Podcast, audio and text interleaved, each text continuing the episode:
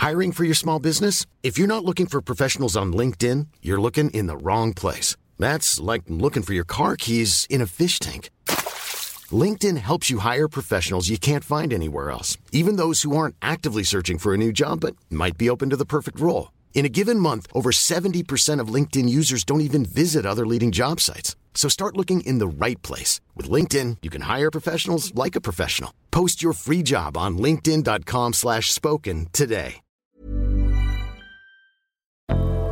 Salut Avant de monter à bord pour votre épisode de Programme B, un mot sur notre sponsor. C'est un podcast qui s'appelle Tracer la route, proposé par les passes de télépéage Ulysse. Tracer la route, ce sont les aventures de femmes et d'hommes en voiture. Comment ces trajets, ces voyages leur ont permis de sortir du quotidien d'eux-mêmes et de tracer une nouvelle voie. Dans le deuxième épisode, par exemple, Jean revisite ses souvenirs de banquette arrière dans la 4L familiale. En un quart d'heure, il fait revivre toute une époque, celle des années 70 et des vacances populaires où il fallait partir de nuit pour aller en Bretagne et où pour les enfants l'été prenait des allures de ruée vers l'or. Partir, ça s'apprend, dit Jean, et il a bien raison. D'ailleurs, il est devenu enseignant et il en a fait une règle de vie pour lui et pour ses élèves.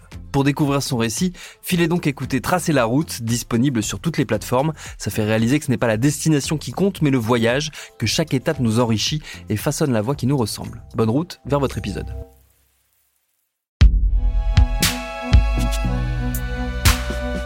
Concocté par Binge Audio.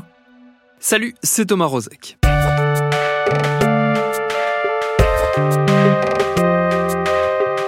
C'est une démonstration de force de l'État italien en plein cœur euh, du territoire de la mafia calabraise. Parmi les accusés figurent évidemment des membres présumés des clans euh, mafieux, mais aussi des fonctionnaires, des hommes d'affaires, des syndicalistes, même des policiers. La plupart d'entre eux ont été arrêtés lors d'un vaste coup de filet en décembre 2019. Parmi les accusés figurent aussi plusieurs élus.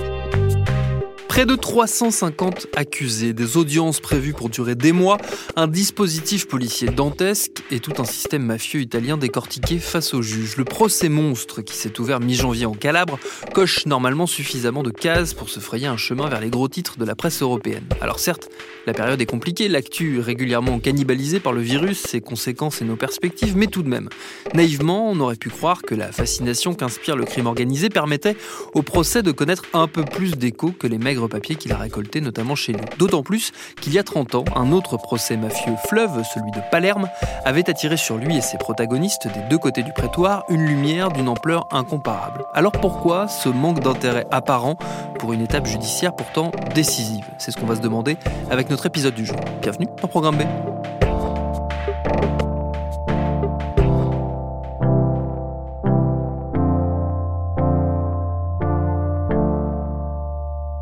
Notre invitée est spécialiste du crime organisé en Italie et des mafias, c'est Charlotte Moge.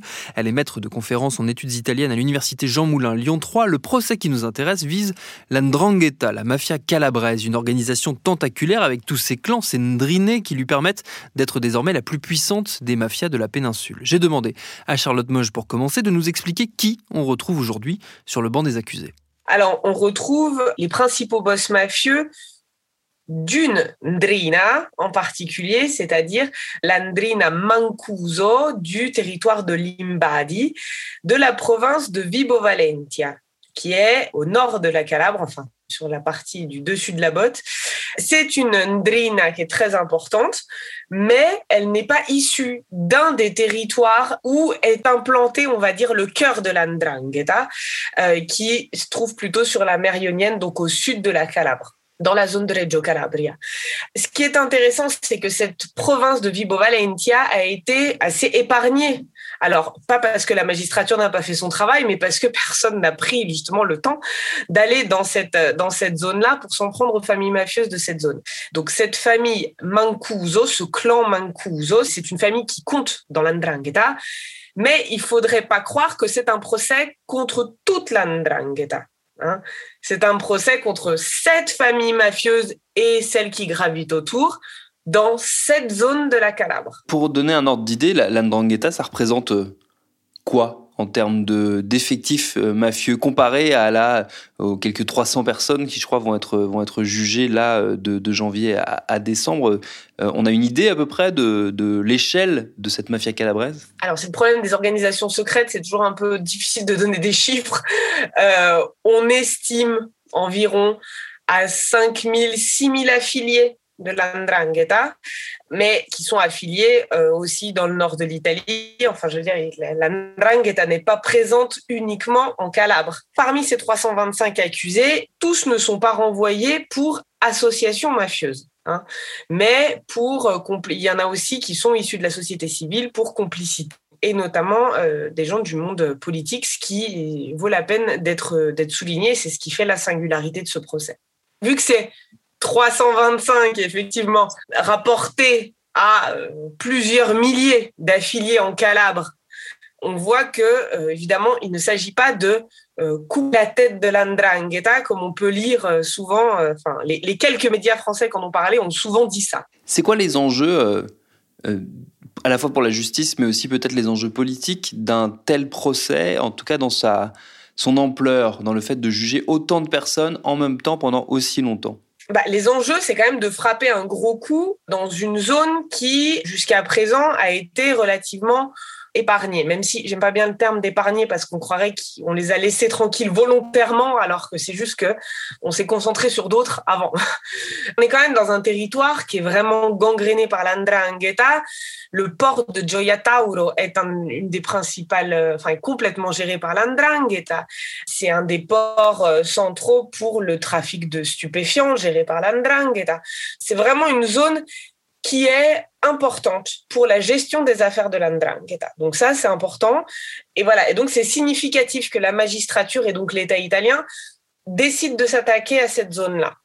Maintenant, d'un point de vue politique, c'est important de renvoyer sur le banc des accusés certains soutiens dont l'Andrangheta a bénéficié, euh, des soutiens qui sont issus du monde politique. Donc ça, c'est important. Mais on parle de quelques personnalités. Il hein. ne faut pas croire qu'on a 40 euh, hommes politiques sur le banc des accusés. Alors, il y en a quand même euh, quelques-uns, dont certains qui sont très significatifs et un en particulier. Ce qui est très important, par contre, c'est de voir que, et ce qui est aussi une caractéristique de l'Andrangheta, tous ces hommes politiques ne viennent pas d'un seul parti. Hein. Ce serait une erreur de croire que c'est, par exemple, le parti de Forza Italia qui est euh, de mèche avec l'Andrangheta. Non, il y a aussi des gens qui sont issus du centre-gauche et c'est intéressant de voir à quel point l'Andrangheta tente de tisser des liens au niveau local, dans les institutions locales, dans les administrations locales, avec des hommes politiques de tous bords. Il hein. faut arrêter de penser que euh, l'Andrangheta et les autres mafias d'ailleurs ont des opinions politiques. Elles procèdent évidemment par intérêt et ça coquine évidemment avec les figures qui vont pouvoir lui apporter le plus de choses et donc surtout les plus corruptibles et euh, donc les plus perméables aux infiltrations mafieuses. Maintenant, il est très difficile, il a toujours été difficile de démontrer ce que la législation italienne appelle le concours externe en association mafieuse, c'est-à-dire la complicité politique, c'est-à-dire l'échange de faveurs avec la mafia. Alors là, il y a quand même une figure qui est quand même centrale qui s'appelle euh, Pitelli, qui est un ancien parlementaire. Donc ça, d'habitude, l'Andrangheta, je vous ai dit, elle tisse plutôt sa toile au niveau local. Là, c'est vraiment un parlementaire. Donc c'est vraiment une figure nationale, donc quelqu'un de particulièrement important. Et cet homme-là servait vraiment de trait d'union entre l'andrangheta, le monde politique et surtout le monde entrepreneurial, euh, donc le monde économique. Hein. Et tout cela se faisait à l'intérieur des loges de la maçonnerie dévoyée. Donc ça, c'est une caractéristique de l'andrangheta. Dans le serment d'affiliation de l'andrangheta, le nouvel affilié doit donc jurer qu'il ne sera jamais en contact avec des... quiconque porte la toge ou l'uniforme.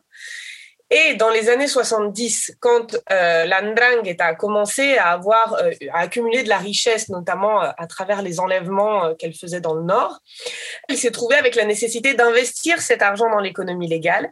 Et pour entrer en contact avec les forces de l'ordre, le monde un peu économique, ces contacts euh, ont eu lieu dans des loges maçonniques dévoyées. Et donc, c'est vraiment une caractéristique de l'Andrangheta qui est devenue presque une caractéristique structurelle, puisque c'est une espèce de... Euh, un cercle fermé qui est au-dessus de la structure de l'Andrangheta, où seuls les plus grands boss de l'Andrangheta font partie de cette euh, super organisation, si vous voulez, qu'on peut appeler la Santa. Donc ça, c'est une vraie caractéristique. Et donc, c'est important qu'il y ait une figure comme, comme Pitelli qui soit renvoyée sur le banc des accusés parce que ça démontre vraiment la volonté de la magistrature de, de, démanteler ce système-là. Et bon, c'est une figure sur beaucoup de loges et beaucoup de familles mafieuses. Donc, c'est pour ça qu'il faut redimensionner. On l'a dit, euh, il y a tout un tas de personnalités différentes qui sont euh, jugées là dans ce méga procès. C'est quoi l'intérêt de juger tous ces gens en même temps pour des faits parfois très différents, euh, avec des personnalités très différentes, des rôles très différents au sein de cette organisation criminelle? Euh, est-ce qu'il y a plus qu'un objectif de communication, de communiquer sur le fait que c'est un super procès? Est-ce qu'il y a des raisons peut-être même juridiques au fait de les juger tous en même temps, tous ensemble? Ben, C'est le délit d'association mafieuse. Il s'attaque à la nature même de l'association, donc c'est-à-dire à la mise en réseau des personnages. Donc pour montrer qu'ils sont, euh, qu'il y a un réseau, qui sont liés les uns aux autres, et c'est souvent que dans les procès de mafia, on se retrouve avec beaucoup d'accusés. Alors ça, depuis le premier procès de Palerme euh, des années 80, dont on reparlera certainement, mais euh, c'est effectivement une conséquence de la loi italienne qui permet justement en fait de condamner quiconque appartient à la mafia. Mais pour démontrer l'appartenance à la mafia, il faut démontrer les réseaux, il faut démontrer les liens et les fonctions des différents accusés. Donc c'est pour ça qu'on a souvent ce qu'on appelle des, des, maxi-procès, hein, c'est-à-dire des procès fleuves. Alors nous, ça nous intrigue parce qu'il y a des centaines d'accusés, mais en fait, bien avant l'adoption de la loi euh, du délit d'association mafieuse, hein, qui date seulement de 1982 en Italie, déjà au début début du XXe siècle, les premiers procès, même en Calabre, contre la secte de délinquants organisés, enfin qui s'appelait, il l'appelait pas mafia juridiquement avant, mais euh, c'était déjà plusieurs centaines de personnes qui étaient renvoyées sur le banc des accusés.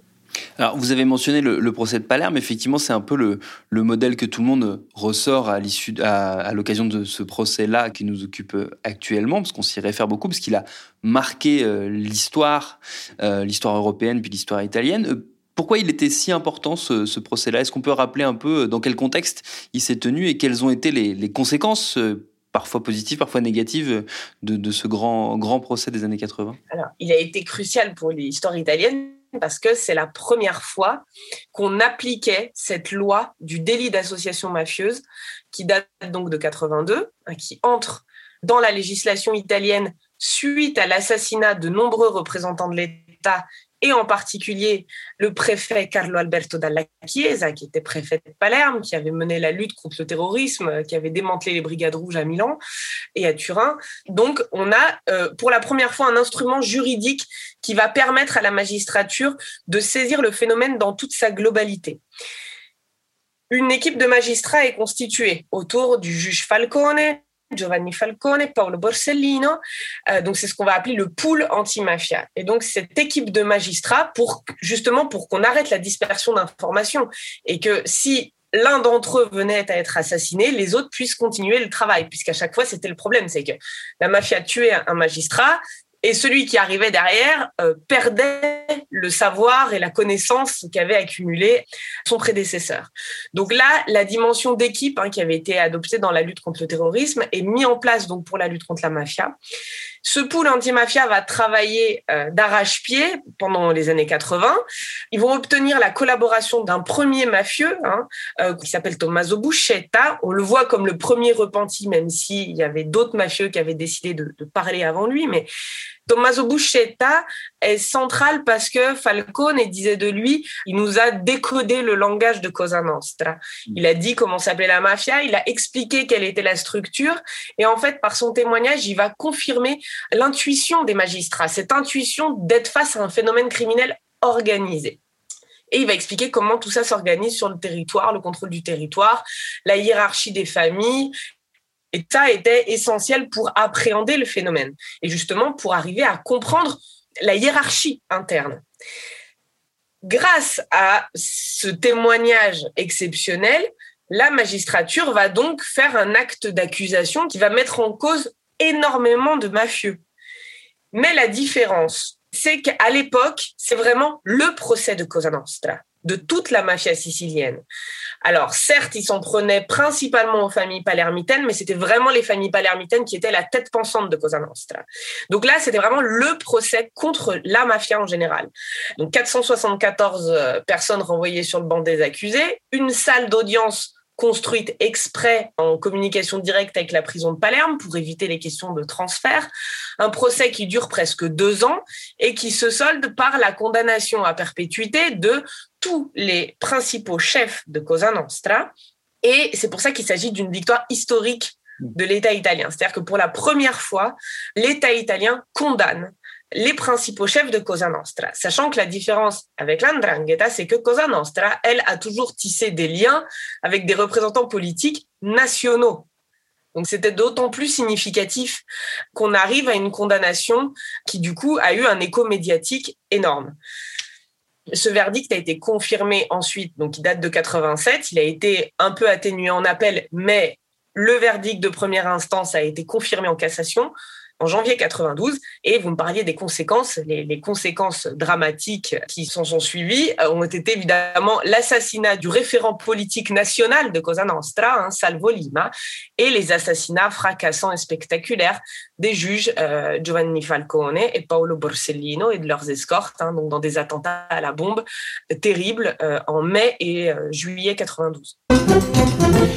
Il ne luttera plus contre la mafia. Le juge Falcone, 54 ans, célèbre pour son combat courageux contre l'organisation italienne du crime, est mort hier soir en Sicile, victime d'un attentat, attentat perpétré probablement par ceux qu'il combattait. Cinq autres personnes ont trouvé la mort, l'épouse du juge, le chauffeur du magistrat et ses trois gardes du corps. Le juge Falcone était l'une des personnalités publiques les plus protégées d'Italie pourtant. Depuis 80, il symbolisait la lutte anti-mafia et sa mort choque aujourd'hui l'Italie. Pourquoi est-ce que euh, là où le procès de Palerme, on l'a dit, a été un, vrai phénomène médiatique et pas uniquement en Italie, même en dehors d'Italie où il a été très suivi, très commenté euh, quand il s'est tenu, puis après quand les condamnations ont été prononcées. Le procès d'aujourd'hui, pourquoi il ne connaît pas le même écho médiatique? Euh, C'est une excellente question. je suis pas sûre d'avoir la réponse. Et c'est très compliqué parce que d'un côté, la presse italienne en particulier met en avant toutes les caractéristiques, on va dire, le traitement médiatique est assez semblable puisqu'on parle beaucoup de chiffres. Mais donc, si on a ces caractéristiques, on va dire, du traitement médiatique de l'événement, qui sont communes au procès de Palerme, on tente de le présenter comme un procès historique, mais en fait, la structure même de l'Andrangheta fait que ça ne peut pas être un procès historique. Ce n'est pas le procès de l'Andrangheta. Et je pense que la différence fondamentale, elle est là. C'est-à-dire que même si on arrive à beaucoup de condamnations, hein, dans la mesure où il s'agit d'une famille mafieuse sur un territoire, forcément l'écho n'est pas comparable. Et médiatiquement, Luigi Mancuso, euh, qui est le chef de ce clan, n'est pas connu comme l'était Totorina à l'époque, dans les années 80 où c'était la bête noire absolue, euh, l'ennemi public numéro un. Enfin, je veux dire, là, on n'est pas du tout. Voilà, Limbadi, c'est un petit village de Calabre. Euh, enfin, c'est pas la mafia de Palerme. Voilà, donc disons qu'il y a toute une dimension, on peut dire presque mythique, hein, d'aura euh, de cette famille mafieuse qui est même si elle existe hein, sur le territoire, son influence est démontrée. Il n'y a pas de mais on va dire qu'en tout cas, ça fait moins écho auprès du grand public et du coup, ça explique peut-être que ce procès est moins d'écho médiatique que, celui de Palerme. Est-ce qu'il n'y a, est a pas un phénomène aussi de peut-être d'habitude de voir aussi ces procès euh, qui se sont multipliés, hein, parce qu'on a parlé du, procès de, Palerme et donc de ce procès-là, mais il y en a eu d'autres euh, qui étaient un peu moins importants en termes d'ampleur, mais il y a déjà eu des grands procès comme ça, de voir ces procès euh, se multiplier et finalement la mafia continuer d'exister, voire prospérer sur certains territoires, peut-être une forme de, de lassitude ou de résignation, de se dire est-ce que ces procès ont réellement un impact si puissant que ça sur ces organisations criminelles? Oui, alors certainement, Maintenant, il y a quand même eu des procès très significatifs, en particulier aussi pour la Camorra, hein, procès contre le clan des Casalesi. Enfin, on peut pas dire que la magistrature n'essaye pas. Hein.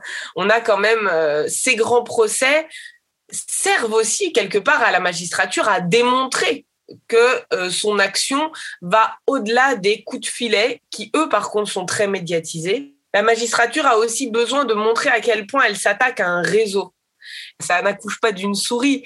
Il y a des condamnations. C'est juste que pourquoi la mafia est présente en Italie depuis la moitié du 19e siècle? C'est parce que c'est un pouvoir qui se renouvelle, en fait. Alors, en italien, on dit mortum papa se ne fa un altro. Quand le pape meurt, on en élit un autre. Mais quelque part dans la mafia, c'est bien ce qui rend le phénomène pas insaisissable, mais c'est toute la difficulté de combattre la mafia. C'est que on est dans un processus de génération constante et c'est ça qui la distingue de la criminalité organisée. C'est qu'on n'arrive pas au bout de la mafia.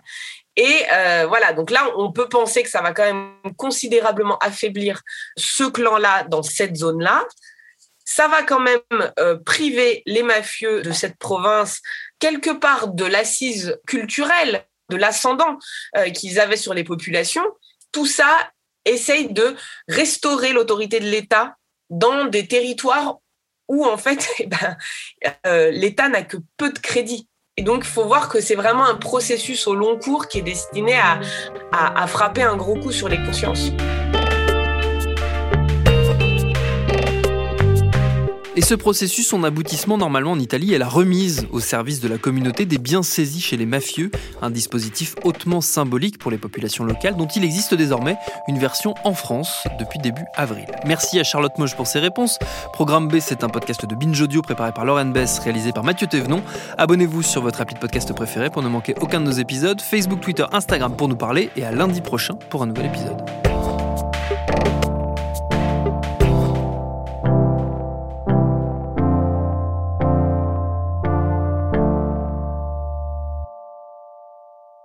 Paris Hilton, Alizé, Justin Bieber, Samina Seri, Geneviève de Fontenay. Oui, ok, vous les connaissez, mais est-ce que vous les connaissez vraiment Vraiment? Bien souvent, on croit savoir deux, trois trucs sur ces personnes, mais en fait, leurs histoires sont bien plus complexes qu'on veut bien nous faire croire. Avec des vies faites de drames, de traversées du désert, de peine et même de trahison. Oui, même de trahison. Tout ça, vous le découvrirez en écoutant Connaissez-vous l'histoire sur toutes les plateformes.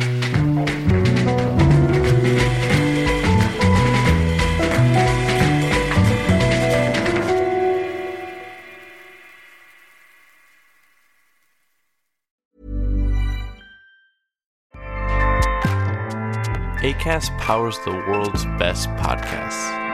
Here's a show that we recommend. Hi, I'm Jesse Cruikshank. Jesse Cruikshank. I host the number one comedy podcast called Phone a Friend. Girl. Let's phone a friend. Not only do I break down the biggest stories in pop culture with guests like Dan Levy and members of InSync, I do it with my own personal boy band singing jingles throughout because it's my show. It's your show, girl. New episodes of Phone a Friend. Yeah. Drop Thursdays wherever you get your podcasts. So work it, girl. Yeah, work it. Okay, that's enough. ACAST helps creators launch, grow, and monetize their podcasts everywhere. ACAST.com.